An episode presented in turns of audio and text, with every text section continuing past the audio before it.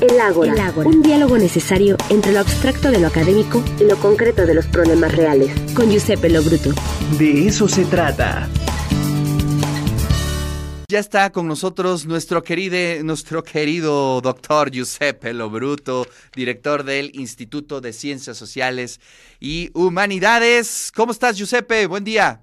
Hola, buen día, Ricardo. Un gusto saludarte como siempre. Todo bien aquí desde la Facultad de Economía hoy. Cuéntanos un poquito sobre los temas de la agenda y muchas cosas, muchos temas, doctor. Así es, América Latina vivió una semana importante, yo diría, en cuanto a las relaciones eh, multilaterales. Primero un encuentro entre Biden y Lula que ponen en evidencia, eh, digamos, eh, el fortalecer los procesos democráticos en América Latina. Brasil y Estados Unidos vivieron en los últimos, entre 2021 y 2023, dos acontecimientos muy similares eh, tanto Trump como Bolsonaro, los seguidores, eh, digamos, fueron los autores de eh, ir en las sedes del, del, Poder Ejecutivo de ambos países para, eh, digamos, dar un revés a lo que las elecciones habían dicho.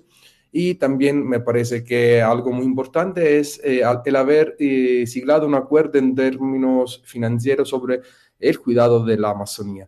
Y por otro lado, un encuentro muy importante, yo diría, entre Díaz Canel y López Obrador aquí en México, en el cual eh, muestra, eh, por un lado, la gran amistad y el, buen, las buenas relaciones que hay entre, entre los dos países, y por otro lado, eh, la voluntad de México, igual a otras 170 naciones del mundo eh, que constantemente han votado en la Asamblea de la ONU, de quitar el embargo a Cuba, que ha hecho, eh, es una de las grandes tragedias que eh, el país vive desde los últimos 60 años, con un embargo además que ha agravado la situación que eh, ha, se ha vivido durante la pandemia y que no obstante todo Cuba eh, intenta salir adelante. Son importantes estas reuniones porque hace ver la vivacidad por un lado que hay en términos de política exterior y de encuentros bilaterales entre los países y eh, la intención también de las grandes potencias, como es el caso de México y Brasil, latinoamericana, de avanzar igual hacia una, un nuevo modelo de integración que fortalezca la democracia y que, en mi opinión, quiere poner de lado a la OEA como eh, ese organismo, yo diría ya desacreditado, que lo único que hace es eh, acreditar y justificar golpe de estados en América Latina. Este es, digamos, a manera introductoria lo que puedo decir sobre estos dos encuentros. Híjole, pues bueno, bien interesantes los dos, ¿eh? Bueno, pues Brasil, Estados Unidos.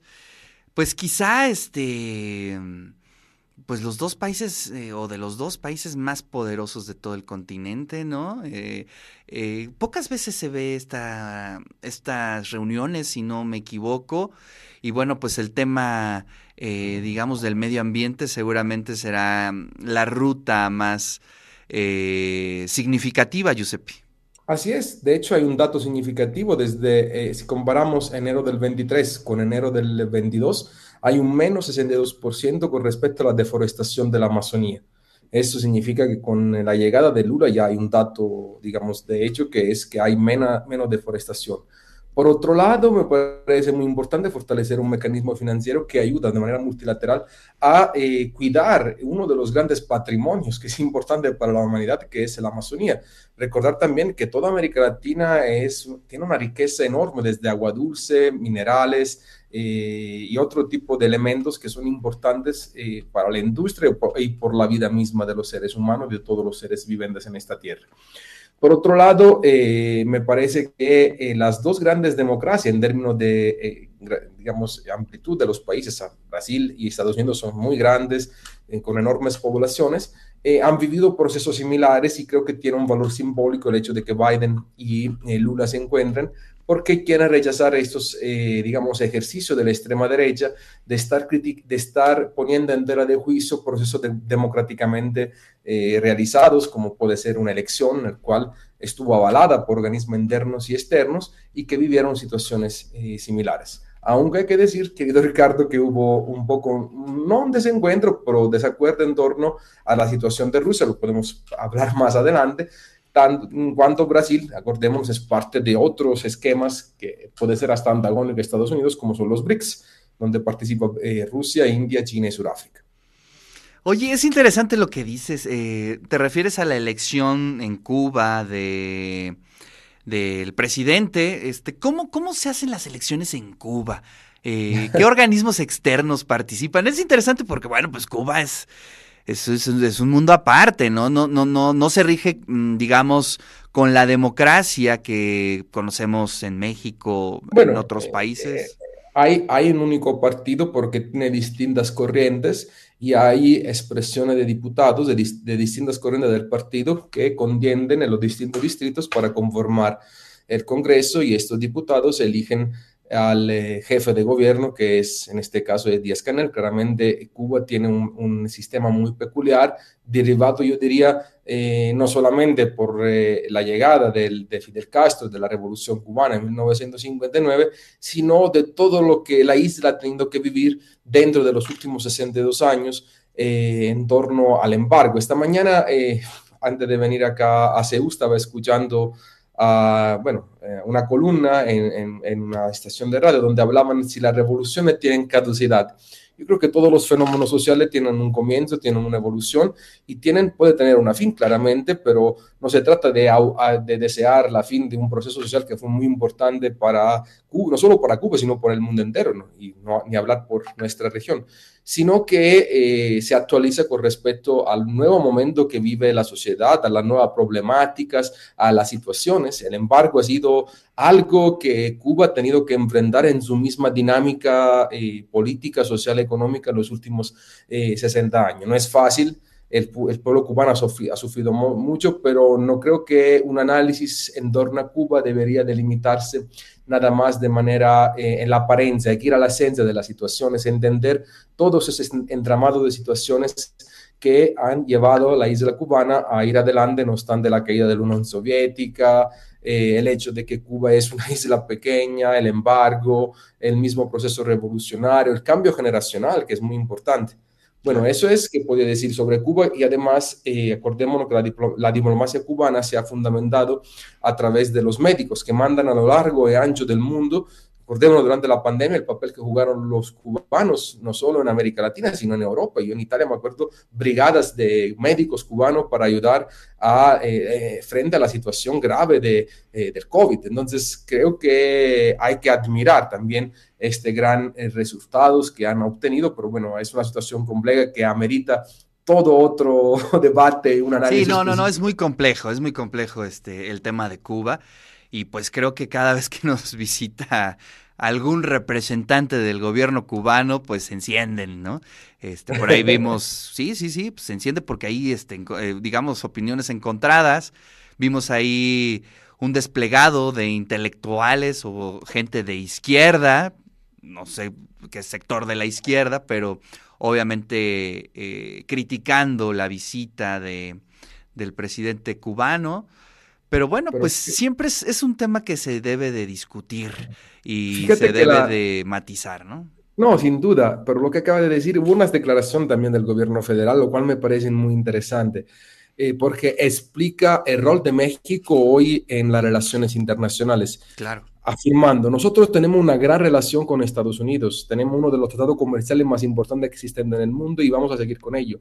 Por eso no significa que nosotros estamos de acuerdo con todo lo que los Estados Unidos hacen y lo cual me parece algo significativo, muy importante, le da independencia a México en su manera de posicionarse a nivel regional y intentar impulsar mecanismos eh, regionales que vayan más allá de, los intereses de la superpotencia que es Estados Unidos o de la misma China. Sabemos que América Latina está constantemente en disputa, lo hemos platicado muchísimo en esta, eh, eh, a lo largo y ancho de, los, de estos dos años, casi tres que he estado con ustedes, en de eso se trata. pero me parece muy importante el posicionamiento de México y la declaración que hace. Creo que en otros tiempos nos hubiera hecho, hubiera habido hasta miedo en hacer este tipo de declaraciones, Ricardo. Sí, y bueno, también conecta mucho con la posición que tuvo México en el momento de la Revolución Cubana, ¿no? También hay que decirlo que pues México fue el único país, ¿no? Que, eh, que no votó, ¿no? O sea, que no se alineó y eso es algo también muy significativo en su momento, ¿no? Eh, después hubo un periodo en donde ya este, mandaban a Fidel Castro a comer mole, ¿no? y se regresaba. Y pues hoy otra vez, este, ahí están los diálogos. Eh, interesante, interesante. O sea, digo, eh, habrá quien esté a favor, habrá quien esté en contra, pero lo que merece es un análisis y te agradezco que lo traigas aquí para toda la audiencia. No, es importante porque Ricardo, además, darle la orden azteca a Díaz Canel es un símbolo muy importante en cuanto a lo que está haciendo México con respecto a Cuba y con respecto a América Latina. Acordémonos que López Obrador había, había recibido hace unos meses una insignia parecida en, en Cuba y que hay eh, la, la, posibilidad, ya han llegado varios médicos cubanos que eh, están en las partes más eh, alejadas de las urbes mexicanas, en esas zonas rurales donde ningún médico quiere ir, y, y, lo que la Cancillería y lo que el mismo gobierno federal han dicho es, eso no va a quitar ningún lugar a los médicos mexicanos, al contrario, se está, se está utilizando a los médicos cubanos para llegar a, en esas áreas donde ninguno quiere ir y donde hay una carencia y una necesidad enorme de tener médicos de bases que puedan ayudar a la población. También ese es un tema, ¿no? También ese es un, tema que merece ahí un buen análisis. Porque también leyendo las, eh, digamos, las declaraciones de los médicos, que no, no es que no queramos ir, pues es que eh, el tema de la inseguridad, el tema, o sea, es, digamos, es, es, complejísimo, es complejísimo todo esto. Totalmente de acuerdo, el tema de dónde hacer el servicio social para ellos. Sí, no, no, no, no, no. Este... Son temas complejos que, que, se, que, se, refieren, yo pienso y creo, a, a, dificultades eh, desde décadas que, ha tenido el sector salud en nuestro país, desde la infraestructura, el tema de la inseguridad, el tema de la presencia de cárteles en algunas regiones, eso hay que, hay, que decirlo. Eh, Tenemos muchos, desafortunadamente muchos casos ¿no? de agresiones contra los médicos, desapariciones. Uno de los grandes pendientes, yo creo, que tenemos como país y bueno, eh, eh, estos encuentros también sirven no solamente para alimentar la polémica, porque siempre habrá polémica con cualquier eh, encuentro que un gobierno federal haga, un presidente con otro presidente de, que representa a otro país, a otra ideología, a otra forma de pensar, pero creo que refleja también la voluntad de que, a mí me gusta mucho esta frase que dice nuestro presidente, la mejor política exterior es la política interna. Es decir, la manera en la cual tú te estás posicionando, estás creando políticas públicas, eso te hace ver ante los ojos del mundo como un gobierno más humanista y puedes impulsar ciertos tipos de proyectos. Creo que todos estos temas, todos estos tipos de fenómenos que nosotros analizamos, eh, bueno, aquí es eh, un análisis corta de unos minutos, eh, eso eh, es importante entender el, eh, entenderlo con perspectiva histórica, entender el mundo cómo va cambiando, porque claramente tú también, por otro lado, ¿cómo te explicas que se le da tanta resonancia al encuentro de Lula con Biden? Claro, tiene un peso simbólico tremendo el hecho de que tanto Trump como Bolsonaro intentaron hacer golpe de estados en el Capitolio de, en Washington y ahí en Brasilia. Entonces, eh, tiene, tiene sentido. No obstante, Brasil no tiene nada que ver con, por ejemplo, la política exterior de Estados Unidos. No está, total, no está para nada de acuerdo sobre el envío de armas, por ejemplo, a Ucrania. Lula lo ha dicho, lo ha, lo ha declarado, es junto con México, que, menciona que las guerras se acaban no eh, acabando de enviar armas, no alimentando este tráfico de armas que, digamos, va a alimentar todavía más las tensiones. Efectivamente, son actos que eh, tienen un trasfondo siempre, ¿no? Y qué bueno que los analizamos, ¿no? Bueno, en unos minutitos, muy somero y todo, pero los traemos a la agenda, que eso es lo importante. Sí, bueno, a mí me gusta traerlo a la agenda para que también los radios escuchen, lo que nos ven, pueda, pueda hacerse ellos mismos una opinión a partir, que sea coincide o no, pero a partir de lo que nosotros vamos comentando, cómo se va moviendo nuestra región, hay que darle su lugar, hay que entender que estos procesos son muy importantes para entender también nuestro país, porque México vive en una región, vive en una área que es un continente que es América. Entonces hay que entender qué sucede en nuestro continente y cómo se van moviendo las cosas. Bueno, es, mi especialidad, me dedico a eso y con gusto yo cada martes traigo estos temas a colación para poderlo discutir. Ay, te agradecemos como siempre tu tiempo. Ahora este, abordaste ahí el cubículo de la Facultad de Economía para poder hacer la, la columna y eso se te agradece. Gracias, querido Giuseppe. Un fuerte abrazo y feliz día de la amistad y del amor a todos. Nos vemos el próximo martes.